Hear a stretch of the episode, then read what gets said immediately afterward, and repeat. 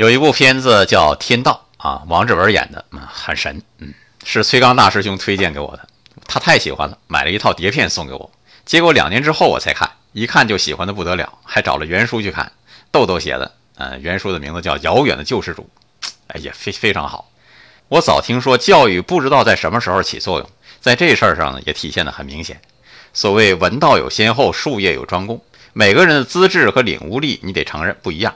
同样的教育，有的人开悟的早，有人开悟的晚，这是没有办法的。这个道理，林军总结的很好。他写了一本书，叫《静待花开》，你耐心等待就是了。小苗总是会破土而出的，花儿总是会开的。天道里，王志文演那角色啊，说了一句话让我印象深刻，六个字儿：随缘惜缘不攀缘。哎，这是处事的方法。同样包含着教育的天机、觉悟的法门啊！爱生活，高能量。